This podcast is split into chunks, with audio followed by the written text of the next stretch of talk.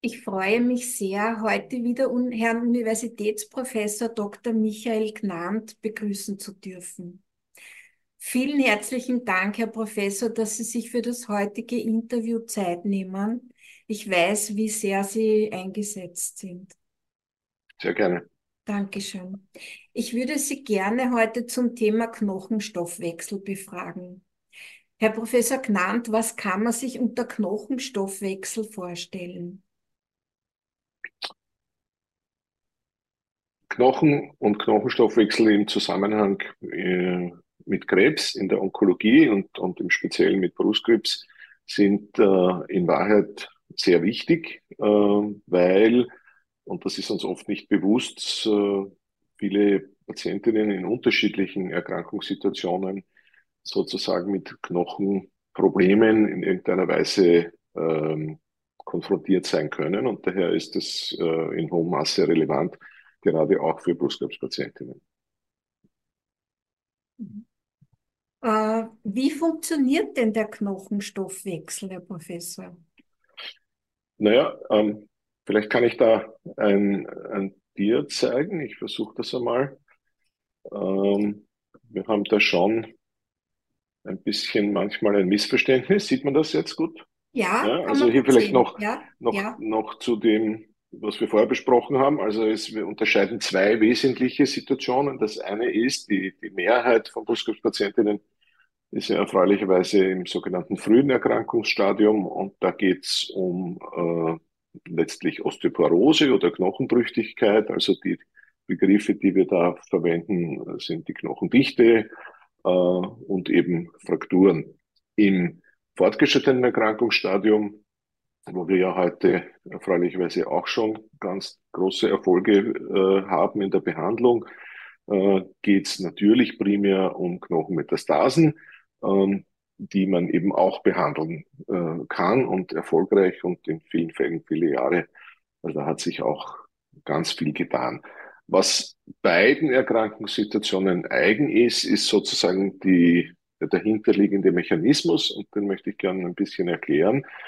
Das ist nämlich in Wahrheit sehr viel komplizierter, als wir glauben. Ja, wir glauben ja, nur der Knochen, der ist halt so hart und so fest und da tut sich eh nichts. In Wahrheit ist es ein, ein, ein lebendes Organ, ähm, das auch in ständiger Bewegung ist, selbst wenn man völlig knochengesund ist. Knochen funktioniert nämlich so, dass es auf der einen Seite Zellen gibt, die den Knochen abbauen. Das nennt man die Osteoklasten. Äh, und das ist notwendig, damit der Knochen gesund bleibt, weil da wird Knochenmaterial abgebaut und dann wird von anderen Zellen, den sogenannten Osteoblasten, äh, Knochen wieder aufgebaut, also eine neue gesunde Schicht äh, Knochen produziert. Das ist also ein sehr dynamischer Prozess und es ist überhaupt nicht einfach nur stabil.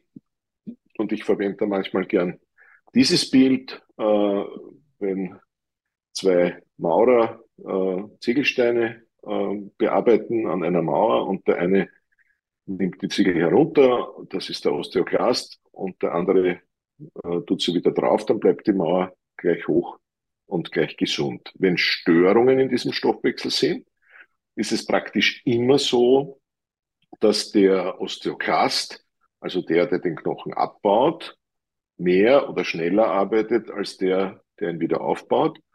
Und dann entsteht einerseits Knochenbrüchigkeit, ähm, andererseits aber auch ähm, im Rahmen von Tumorerkrankungen, tu das jetzt wieder weg, äh, die Situation, und das muss man auch verstehen, äh, im, im Falle von Metastasen, damit die Tumore im Knochen überhaupt wachsen können, äh, da ist ja kein Platz, ja, müssen sie sich diesen Platz schaffen und das tun sie teuflischerweise, indem sie äh, den Knochenabbau fördern. Das heißt, die, äh, die, viele Krebsarten haben die Eigenschaft, dass sie in den Knochenstoffwechsel sozusagen eingreifen und dass sie entweder die abbauenden Zellen oder die aufbauenden Zellen äh, stimulieren oder behindern. Das sind durchaus komplexe Vorgänge.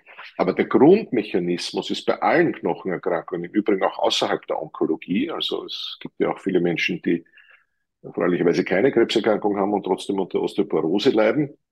Auch dort ist es so, der Osteoklast, Klammer auf, der Maurer, der die Ziegel wegtut, arbeitet schneller als der Osteoblast und dann wird die Mauer halt weniger und ist weniger stabil. Mhm. Das haben Sie sehr schön erklärt. Man kann sich da einfach mit dem Bild viel mehr vorstellen drunter. Herr Professor, eine kleine Zwischenfrage, weil Sie die Brustkrebspatientinnen angesprochen haben. Viele, sehr viele sogar von ihnen bekommen Antihormone. Und diese mhm. Antihormone verursachen ja auch eine, eine Veränderung im Knochenstoffwechsel, ohne dass jetzt Metastasen vorhanden sind. Das heißt, äh, können Sie vielleicht da ein paar Worte dazu sagen? Also wir haben äh, eben in, in der ja, überwiegenden Mehrzahl von Brustkrebspatientinnen eine Situation im frühen Erkrankungsstadium und mindestens zwei Drittel, vielleicht sogar drei Viertel davon äh, der Betroffenen haben einen hormonabhängigen Brustkrebs. Das bedeutet, Teil der Behandlung sehr erfolgreich, sehr segensreich, hat ganz stark mitgeholfen, äh, äh, unsere Heilungsraten äh, so in die Höhe zu schrauben, ist die antihormonelle Therapie. Die tut selber dem Knochen jetzt eigentlich nichts, aber ihr, ihr das Prinzip ist, dass weniger weibliche Geschlechtshormone, also Östrogen, letztlich im Körper vorhanden sind. Ja auch bei der älteren Patientin nach dem Wechsel gibt es ja wohl noch äh, eine gewisse Produktion von weiblichen Geschlechtshormonen. Das ist grundsätzlich ein Wachstumsfaktor äh, sozusagen für viele Zellen. Und bei Brustkrebspatienten ist eben so, wenn man das reduziert, dann sinkt die Gefahr äh, des Wiederauftretens der Erkrankung und das ist seit vielen Jahren ein, ein äh, oft genutzter Standard. Aber eine der Nebenwirkungen dieses Hormonabsenkens sozusagen ist, ähm, dass der Knochen weniger von diesem Wachstumsfaktor hat und dass es daher zu einem, wir nennen das therapieinduzierten Knochenabbau kommen kann. Da muss man sich jetzt nicht äh, fantastisch davor fürchten. Äh, viele Patientinnen haben das auch überhaupt nicht. Äh, da haben wir genetische Unterschiede zwischen uns, wie empfänglich unser Knochen oder wie empfindlich oder wie abhängig der von den Hormonen ist. Und das gilt im Übrigen auch für Männer, die äh, brauchen auch einen gesunden Knochen und brauchen auch äh, die Hormone und Wachstumsverfahren dazu. Aber das ist der Grund, warum wir bei Erkrankungen, wo wir in den Hormonhaushalt eingreifen, also an sich sehr segensreiche äh, Medikamente verschreiben, warum wir da auf den Knochen aufpassen müssen. Und das tun wir, indem wir die Knochendichte messen. Äh, das ist eigentlich Standard äh, in bestimmten Abständen bei allen Patientinnen mit äh, Brustkrebs, auch wenn sie in, noch so günstigen Situationen sind, wie ja glücklicherweise heute viele. Mhm, mhm. Das heißt in einfachen Worten, Östrogen schützt den Knochen äh, wo ist die, wo ist die Grenze zwischen einer Osteopenie, einer Osteoporose und wie kann man dann erkennen, dass das Knochenmetastasen sind, wenn es immer um Abbau der Knochensubstanz geht?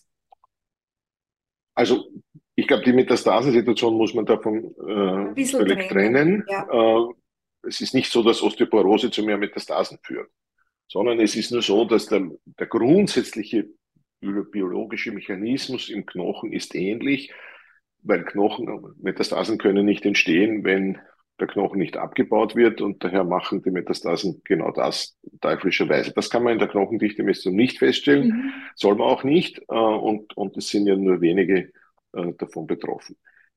Die Knochendichte wird gemessen äh, mit äh, dem sogenannten DEXA-Scan oder eben ja, Knochendichte-Messung. Das wird in, in, in Röntgeninstituten gemacht, aber auch an anderen Stellen und dann bekommt man da einen Befund und der wird meistens beschrieben mit dem sogenannten T-Score. Das mhm. ist ein bisschen ein kompliziert ausge- oder Z-Score auch mit ausgerechneter Wert, der auch im Vergleich zur, zur Gesamtbevölkerung in im selben Lebensalter äh, gestellt wird. Deswegen ist das so ein bisschen kompliziert, aber am Schluss kommt eine Ziffer heraus Und wenn das mehr ist als äh, minus 1,5 dann, äh, oder 1, äh, minus 1, Entschuldigung, dann spricht man von einem gesunden Knochen. Mhm. Ähm, das sind natürlich auch fließende Dinge. Ähm, warum wird das alterskorrigiert? Weil unser Knochen im Prinzip, glaube ich, ab dem 24. Lebensjahr abbaut.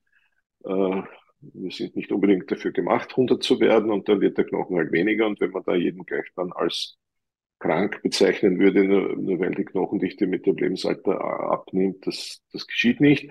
Ähm, daher wird das alterskorrigiert. Der erste Schritt äh, ist die sogenannte Osteopenie. Ähm, das ist lateinisch und heißt weniger Knochen, also eine gewisse Knochenverminderung. Ähm, und die Osteoporose oder die Knochenbrüchigkeit ist dann der zweite Schritt. Davon spricht man, wenn dieser Wert äh, niedriger ist als minus 2,5. Ähm, wichtig ist noch zu sagen, dass diese Messungen an, an, verschiedenen Körperstellen gemacht werden. Also mhm. einerseits in der Wirbelsäule, andererseits oft ähm, äh, im Bereich der Hüfte und, und, und äh, im Bereich des Unterarms.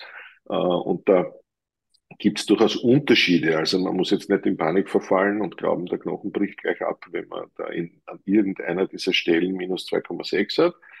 Und daher sind diese Werte und Befunde natürlich sinnvollerweise auch immer gemeinsam mit der Ärztin und dem Arzt des Vertrauens zu interpretieren, ähm, weil man nicht unbedingt immer ähm, sofort mit Medikamenten zum Beispiel behandeln muss. Also es gibt ja viele Dinge, die zwischen unterschiedlichen Menschen unterschiedliche Risiken für Osteoporose, ähm, und zwar zunächst noch einmal gänzlich ohne onkologische Thematik ähm, äh, konstituieren. Äh, das eine ist äh, die Familienanamnese. Ja, wir erben stabilere oder weniger stabile Knochen. Mm, dann können wir unseren Knochen schaden, indem wir zum Beispiel rauchen äh, oder uns nicht bewegen. Also die die regelmäßige Bewegung ist mhm. äh, eines der wichtigen Dinge, weil der Knochen, der, wie wir besprochen haben, ein, eben ein dynamisches Organ ist, in seinem, in seinem Wachstum und in seiner Remodellierung dadurch angeregt ist, wenn er belastet ist. Wenn man den ganzen Tag vom Fernseher sitzt, hat der Knochen sozusagen keinen Grund, ähm, auf sich aufzupassen. Und wenn man drei, vier Mal in der Woche eine Stunde spazieren geht, äh, dann ist das insgesamt gesund, unter anderem deshalb, weil die, das, das Remodeling des Knochens dadurch gefördert wird. Mhm. Dazu kommen andere Phänomene. Man braucht dazu einiges. Man braucht Vitamin D, man braucht Calcium. Ähm, das alles äh, wird auch durch Bewegung im Freien gefördert, weil das Sonnenlicht äh, dabei mithilft, dass da alle diese Faktoren da sind. Deswegen sind die Vitamin D-Spiegel im, im Winter meistens geringer als im Sommer, weil wir nicht so viel Sonne haben. Aber man kann sozusagen, selbst wenn man eine gewisse Neigung zur Knochenbrüchigkeit hätte, durch seinen Lebensstil schon einiges dazu beitragen, dass man da nie ein Problem bekommt. Was beschreibt denn Osteoporose? Das ist ja zunächst einmal ein Wert, der jetzt für sich noch keine Krankheit ist, sondern es bedeutet, dass das Risiko, dass man auch tatsächlich einen Knochenbruch erleidet, ähm, einfach größer ist, mhm. statistisch. Und auch das ist, glaube ich, muss man sich klar machen, das ist ein, ein, ein fließender Prozess und da gibt es ganz viele Graubereiche. Selbst der stärkste Knochen hilft einem nichts, wenn man äh, in voller Schussfahrt beim Skifahren gegen einen Baum fährt, kann, bricht man sich auch den besten Knochen. Aber bei starker Osteoporose kommt es dazu, dass eben zum Teil Knochenbrüche entstehen bei, wir nennen das inadäquates Trauma. Mhm. Also ich weiß nicht, man, man, schwankt und stützt sich ab und plötzlich äh, bricht der Knochen im Unterarm. Ja, das, das würde, würde man normalerweise erwarten, wenn man vom zweiten Stock stürzt, kann das passieren, aber wenn man nur sozusagen auf der ebenen Erde umfällt und sich abstützt, sollte die Hand nicht unbedingt brechen. Ähm, das ist das eine. Und das zweite ist, dass natürlich eines der wichtigsten Organe, das aus vielen Knochen besteht, bei uns die Wirbelsäule ist. Und die ist lebenslang belastet, weil sie uns durchs Leben trägt. Und die Wirbelbrüche und Einbrüche und Belastungsfrakturen, die dann halt auch Schmerzen machen und andere Symptome, äh, sind das zweite, was einfach vermehrt auftritt, wenn man äh, Osteoporose hat. Jetzt muss man sagen, nicht viele Patientinnen haben Osteoporose. Es gibt auch bei, wir haben ja gesprochen, dass das nicht nur natürlich auftreten kann, sondern durch Antihormontherapie bei Brustkrebs oder auch bei Prostatakrebs bei Männern ähm, sozusagen verschlimmert werden kann. Ähm, wie gesagt, es sind nicht alle Menschen äh, hier gleich betroffen. Was ich meistens mache mit meinen Patienten, dass ich einmal zu Beginn der, äh, der Antihormontherapie eine Knochendichte-Messung mache mhm. und dann nach einem Jahr, mhm. weil wir wissen, dass etwa jeder oder jede Zehnte, äh, wir nennen das Neudeutsch Fast-Loser, sind Menschen, die unter einem solchen gewünschten Hormonmangel, den wir ja therapeutisch induzieren, besonders schnell Knochen verlieren. Mehr als zehn Prozent ist da so die Regel. Und das sind Patientinnen, bei denen wir dann schon sehr genau schauen und unter Umständen knochenstabilisierende Maßnahmen ergreifen. Es gibt auch Patientinnen, und ich würde sagen, sogar die Mehrheit, die nimmt die Antihormontherapie, wir messen das und der Knochen rührt sich überhaupt nicht. Mhm. Ja, ähm, also wie bei vielen Dingen ist, sind nicht alle in gleicher Weise betroffen und es braucht einerseits das notwendige Wissen und auch ein bisschen Erfahrung, äh, um um ähm, individuelle Menschen dann auch richtig zu beraten und zu behandeln. Mhm. Herr Professor Gnant, äh, wie erkennt man oder woran erkennt man, dass Metastasen im Knochen vorhanden sind? Also Knochenmetastasen sind bei Brustkrebs an sich äh, häufig. Mhm. Wenn jemand von Brustkrebsmetastasen erleidet, ist die Wahrscheinlichkeit über 50 Prozent, dass diese auch im Knochen sind. Insgesamt aber selten. Ja, das ist mir wichtig zu sagen, nachdem über 80 Prozent mittlerweile niemals in ihrem Leben Metastasen bekommen in unserem Land, äh, ist es auch für die allermeisten kein Problem. Was wir meistens tun, ist, dass wir bei der Diagnose oder rund um die ersten Schritte der Behandlung, meistens äh, eben auch Operation oder Operation nach vorhergegangener medikamentöser Therapie, wir machen ein sogenanntes Staging, das heißt, wir schauen uns die Knochen mal ganz spezifisch an und das macht man meistens heutzutage mit einem Knochenscan. Das ist ein szintigraphisches Verfahren, äh, wo man einfach einmal einen Ausgangswert hat, weil ja die meisten Menschen jetzt nicht 15 sind, äh, sondern schon ein paar Jahre auf dem Buckel haben. Und da gibt es auch Abnützungsphänomene. Und wir wollen gern wissen, sozusagen, wie ist der Status und, und eben ausschließen, dass Metastasen vorhanden sind. Das ist meistens eine einmalige Untersuchung. Mhm. Das macht man also anders als die Mammographie, jetzt nicht jedes Jahr. Äh, ist auch eine Untersuchung, wo ein, ein schwach radioaktives Mittel äh, verwendet wird. Und im Verlauf werden Knochenmetastasen meistens diagnostiziert aufgrund der Symptome. Mhm. Ja, also wenn jetzt, und das ist natürlich auch nicht so einfach, weil viele Menschen haben Kreuzweh und haben Gott sei Dank überhaupt keine Knochenmetastasen. Aber wenn Schmerzen auftreten im Bereich der Wirbelsäule, äh, im äh, Bereich anderer Knochen, die sozusagen ungewöhnlich sind, unerklärt. Ähm, das triggert dann Untersuchungen. Mhm. Und dann muss man auch feststellen, ja, es gibt ja Menschen, die haben lebenslang Kreuzweh und dann haben sie weiter Kreuzweh, weil ja die Brustkrebserkrankung und Behandlung das jetzt leider nicht wegmacht, wenn die Lendenwirbelsäule abgenützt ist nach einem arbeitsreichen Leben.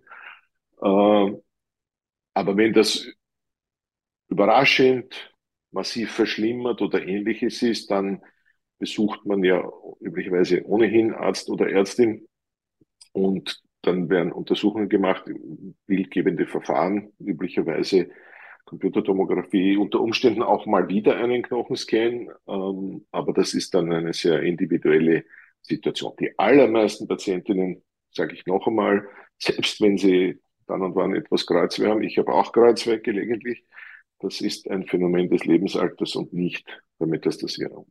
Ja. Herr Professor, Sie haben gesagt, äh, Brustkrebs kann in den Knochen metastasieren.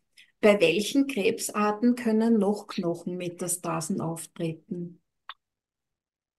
Naja, äh, grundsätzlich äh, bei allen, aber es gibt äh, Erkrankungen, wo das häufiger ist mhm. und wo das nicht so häufig ist. Da zeige ich vielleicht wieder ein Bild. Ich glaube, ich habe da ein so ein Tier mir vorbereitet.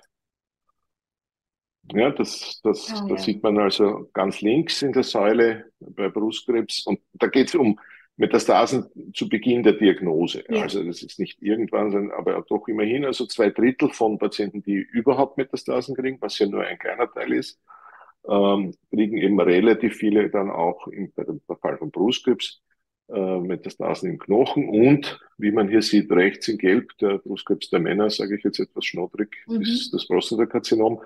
Bei anderen, ja, man sieht äh, in der Mitte violett Lungenkrebs, äh, Nierenkrebs äh, rechts in Blau, immerhin auch ungefähr 25 Prozent. Andere auch häufige Krebserkrankungen wie Dickdarmkrebs oder Hautkrebs sind da jeweils im Wesentlichen unter 10 Prozent. Wenn ich schon beim Zeigen bin, möchte ich aber gern auch noch das Bild zeigen. Ähm, da sieht man, wie insgesamt sich das Überleben, und das ist ganz konkret, sind Daten, die sind äh, rezenter als ein Jahr, das Überleben in Österreich von Brustkrebspatientinnen entwickelt hat. Und ich zeige das deshalb, weil ich finde, es kann einem schon Mut machen und es Ja. ist äh, auch, wenn wir die ganze Zeit über Metastasen und Probleme und was weiß ich, was alles ist, reden, dann müssen wir zwischendurch einmal sagen, es Ja. sind Gott sei Dank die allermeisten Betroffenen davon eben nicht betroffen, weil, wie man sieht, an dieser rosa Kurve da, ja, das, unser Zehn-Jahres-Überleben ist jetzt äh, über 80 Prozent erstmals und das ist, äh, das inkludiert ja auch Patientinnen mit sehr großen Tumoren und die viel zu spät zur Diagnose gekommen sind. Also es sind Durchschnittswerte fürs ganze Land. Und äh, das zeige ich deshalb gern, damit wir nicht, Mhm. weil wir halt Probleme besprechen, glauben, dass alle Menschen diese Ja. Probleme haben. Das ist glücklicherweise nicht der Fall. Und nachdem das ja schon auch angstbehaftete Themen sind, ist mir das sehr wichtig, das, das Ja. auch zu sagen. Vielen Dank, das ist ganz wichtig. Herr Professor, kann man Knochenmetastasen aufhalten bzw. gut beherrschen?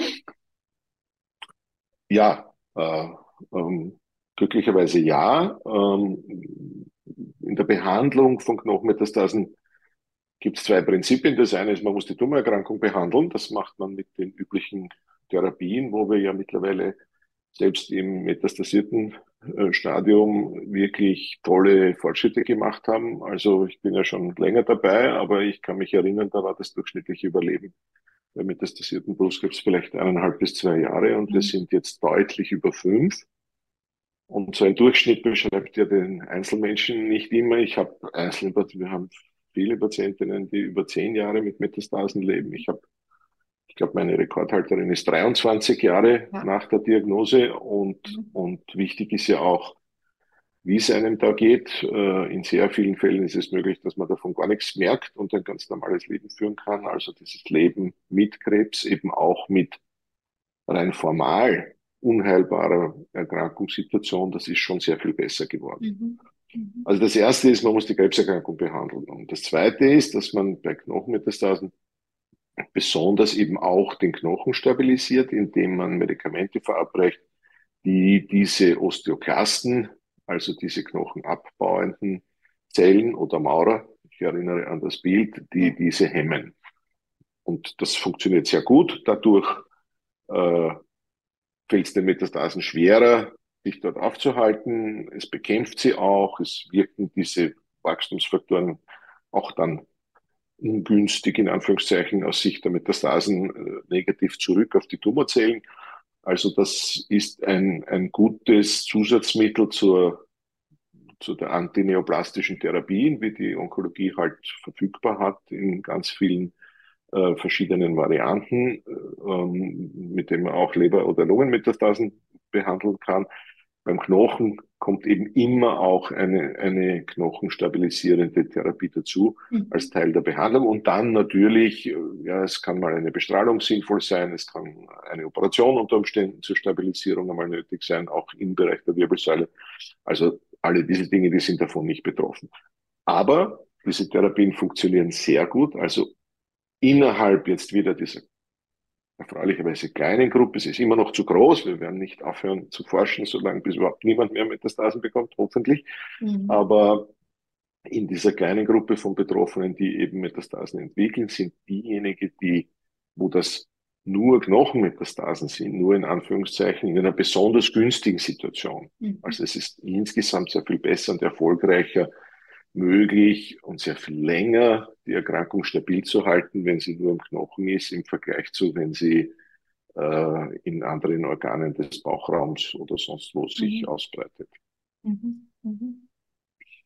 Herr Professor, Sie haben uns jetzt die Fragen wirklich wunderschön beantwortet. Ich bedanke mich ganz herzlich. Gibt es von Ihrer Seite irgendetwas, das Sie den Zuhörerinnen gerne oder Zuhörern gerne mitgeben möchten? Also ich bedanke mich für die Gelegenheit. Äh, es ist ein Thema, das ich auch oft gefragt werde äh, von meinen Patientinnen. Und es ist wichtig, dass wir das Wissen verbreiten, aber es ist auch wichtig, dass wir Zuversicht verbreiten, ja. und zwar nicht, um jemandem was vorzumachen, sondern äh, weil es die Wahrheit ist. Wir sind heute insgesamt in der Brustkrebsbehandlung, nicht zuletzt in Österreich, äh, durch unsere Studien und durch die Zusammenarbeit vieler Ärztinnen und Ärzte, durch die, den wunderbaren Beitrag von Patientinnen, die bei klinischen Forschungsprogrammen äh, mit Begeisterung mitmachen, sind wir wirklich gut. Wir sind absolut an der Weltspitze. Sehe ich auch, dass viele Patientinnen aus dem Ausland zu mir kommen und, und um meinen Rat suchen. Also da können wir auch stolz sein und wir können, wenn wir schon in so einer Situation sind, wo wir von einer Erkrankung oder einer Erkrankungssituation betroffen sind, was niemand sich aussucht und niemand will, nach dem ersten Schock auch darauf vertrauen, dass es wirklich gute Behandlungsmöglichkeiten gibt. Im Frühstadium sehr gute Heilungsmöglichkeiten, im fortgeschrittenen Stadium hervorragende äh, Stabilisierungsmöglichkeiten und mit der Aussicht auf viele Jahre und auch auf viele gute Jahre. Vielen herzlichen Dank, Herr Professor. Ich wünsche Ihnen alles, alles Gute und forschen Sie bitte weiter im Sinne der Patientinnen. Das ist so wichtig. Danke für Ihre großartige Arbeit. Das verspreche ich gerne äh, äh, und ich bedanke mich für das Gespräch. Dankeschön. Schönen Tag noch.